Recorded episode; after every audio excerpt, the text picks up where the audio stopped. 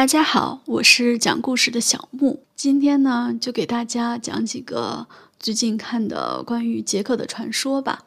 那第一个传说呢，是关于杰克的先父，就是杰克的创始人始祖，他的名字叫切赫 （Cheh）。话说很久很久以前，在维斯瓦河的河畔住着两个兄弟，他们一个叫切赫，一个叫莱赫。但是呢，他们过得并不好，因为这个地区啊，经常有一些好战的部族出没，他们经常会杀人，并且劫掠别人家的财物。有一天呢，这兄弟俩说，不能再这样下去了，看起来和平永远也不会到来。我们必须离开，去找新的地方。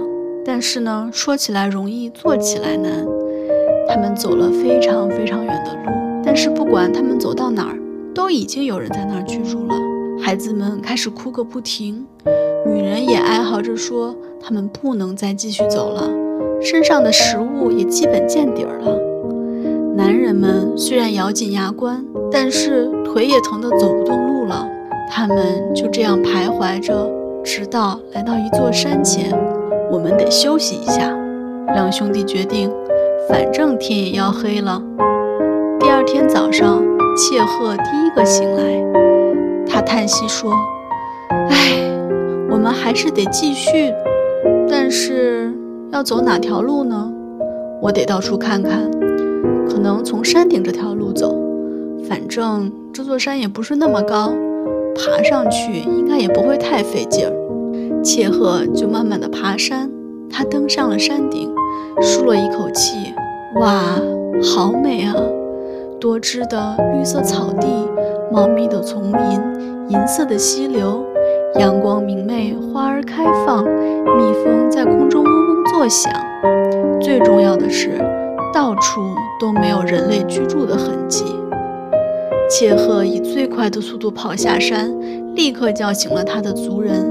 他说：“我们到啦，这就是应许之地，遍布着鸟兽、流着奶与蜜的地方。这真是个好消息。”人们立刻投入工作，他们砍倒树木，搭建房屋，开垦农田，打猎捕鱼。他们非常满意，并且把这块地方叫做杰克。那就是以切赫的名字去命名嘛。只有切赫的兄弟莱赫，他愤愤不平，因为那天早上他怎么就没能起来呢？那现在所有的荣誉都是切赫的了。于是他说服了他的家人们，从这座山上离开，继续他们的旅程。但是他们去了哪儿呢？又发生了什么事情？这谁知道呢？我们只知道。在现在，并没有国家是以莱赫的名字命名的。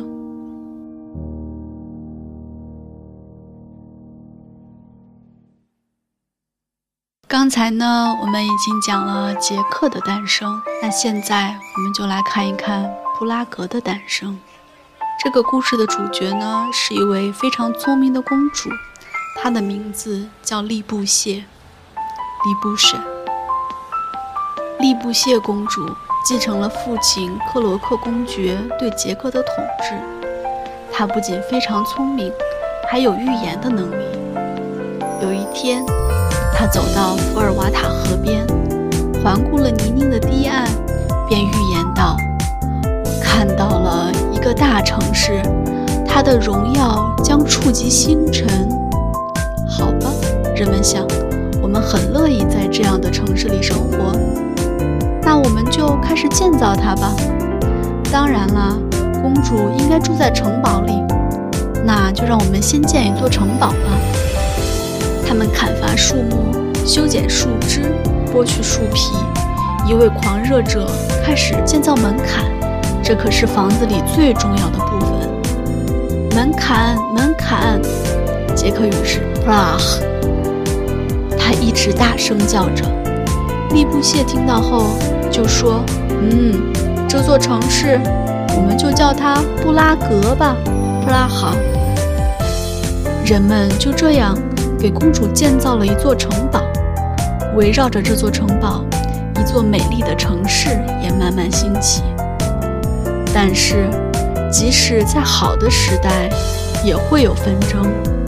有一天，有两个邻居因为房产和田地吵了起来。第一个人说：“这一直是我的东西。”另一个则喊道：“你这是无稽之谈。”最后，他们找了利布谢公主主持公道。